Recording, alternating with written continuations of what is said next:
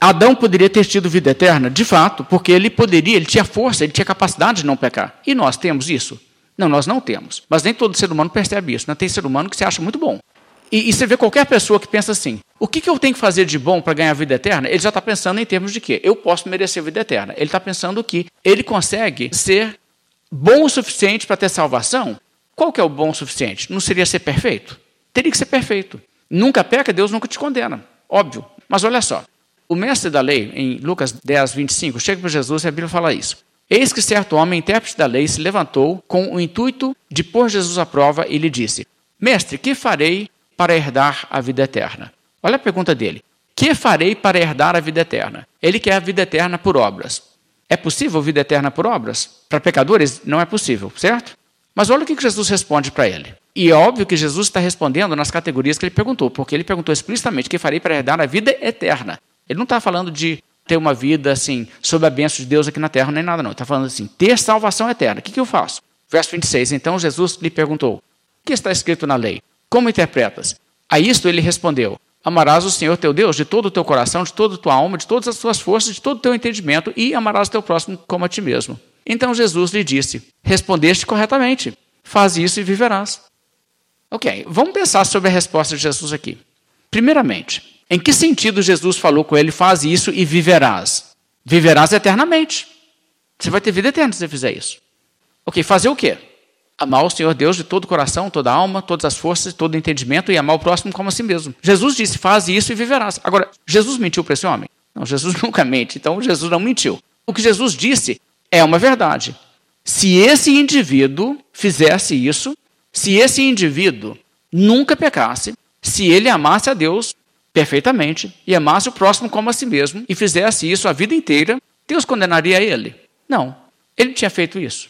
Não, ele não fez isso, ninguém fez isso. Óbvio que ele não fez isso. Quer dizer, é, é essa altura é que o homem deveria ter olhado para Jesus e pensado assim: Uau, né? o, o padrão é muito elevado. Não, para mim já era. Tem nem como, tem nem como. E aí, tipo assim, tá, tem outro jeito? E tem outro jeito, que é a salvação pela graça de Deus. Mas ele não perguntou como que é a salvação? Ele perguntou: Que farei eu de bom para herdar a vida eterna? Mas se quer saber, então faça isso. Ame a Deus acima de tudo, perfeitamente, e ame o próximo como a si mesmo. Faz isso a sua vida toda, e conforme Jesus, Deus vai te castigar por nada, não. Ou seja, é aquela coisa.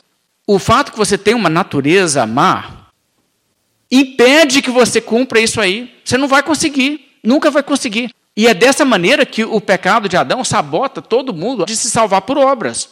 O, o pacto de obras não funciona para ninguém como caminho para a salvação, porque nós nascemos maus. Então, embora seria verdade que Deus nunca condenaria um ser humano se ele agisse perfeitamente em relação a Deus e ao próximo e nunca pecasse, Deus não condenaria. Isso nunca vai acontecer porque nós já nascemos maus e desde a nossa infância o que nós vamos fazer é agir de uma maneira que expressa e externa um coração mau, maligno, egoísta e tudo mais. Então não existe como. O, o, dia que você começa a entender o que é a lei de Deus, você já tem assim, a carapuça encaixada em você. Você não pode falar assim, a isso que Deus requer? Hum, nossa, ainda bem que até hoje não quebrei isso aqui, então vou me esforçar daqui para frente. Não, você já olha para si mesmo e fala assim: nossa, já está tudo errado, já está, né? já estou condenado. É isso que é o padrão de Deus, eu sou mal. Ou seja, a lei de Deus, nesse sentido, ela tem o papel de nos compelir a buscar salvação, não por obras, mas por graça. Deus não tem uma forma de salvar gente que não merece, porque mereceu nunca vou conseguir. E tem, tem, é Jesus Cristo o Salvador. Então, isso aí, assim, desde o Velho Testamento foi sendo já mostrado que a salvação é pela graça. Mas o, o que Jesus Cristo faz com esse indivíduo é colocar ele contra a parede de reconhecer que a maneira em que ele está pensando em salvação, para ele nunca vai dar certo. Que faria eu de bom perder a vida eterna? Esquece. Não tem como para você. O padrão é demasiadamente alto.